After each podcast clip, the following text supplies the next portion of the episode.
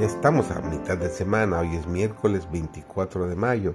Estamos haciendo la lección número 9 que se ha titulado esta semana Una ciudad llamada confusión. Su servidor, David González, nuestro título del estudio de hoy es Un llamado al compromiso.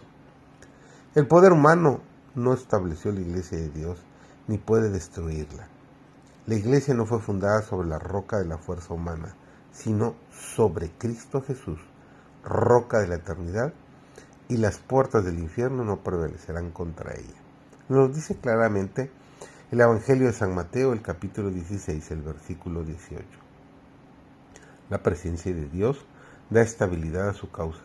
Las instrucciones que nos llegan son, no confiéis en los príncipes, ni en hijo de hombre, nos dice Salmo 143. Y en Isaías 30:15 encontramos esta hermosa promesa, en quietud y en confianza será vuestra fortaleza.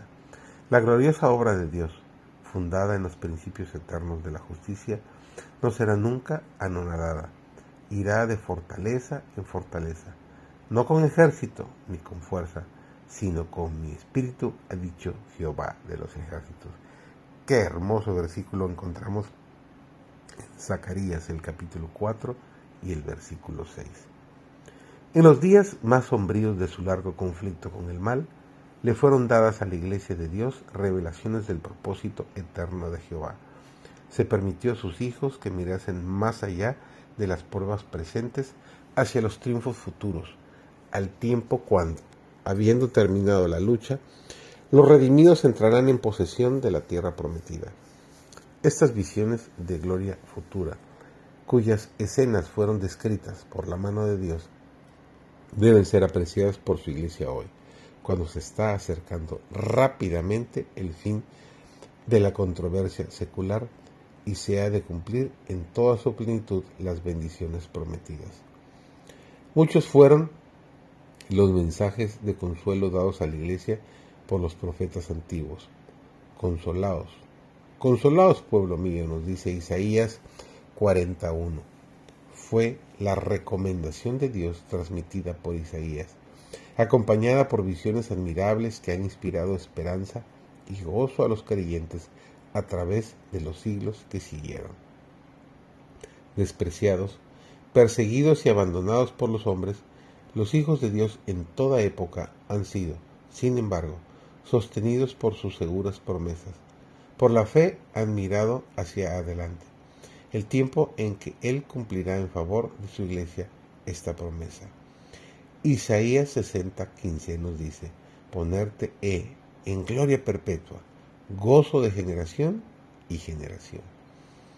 Cada alma debe darse cuenta de que Cristo es su Salvador personal y en su vida cristiana se manifestarán el amor, el celo y la perseverancia. Cristo nunca debiera estar alejado de nuestra mente. Los ángeles dijeron a él en Mateo 1:21, llamarás su nombre Jesús, porque él salvará a su pueblo de sus pecados.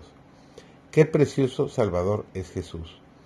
Seguridad, auxilio, confianza y paz hay en él, en el disipador de todas nuestras dudas, la prenda de todas nuestras esperanzas cuán precioso es el pensamiento de que realmente podemos llegar a ser participantes de la naturaleza divina, con la que podemos vencer así como Jesús venció.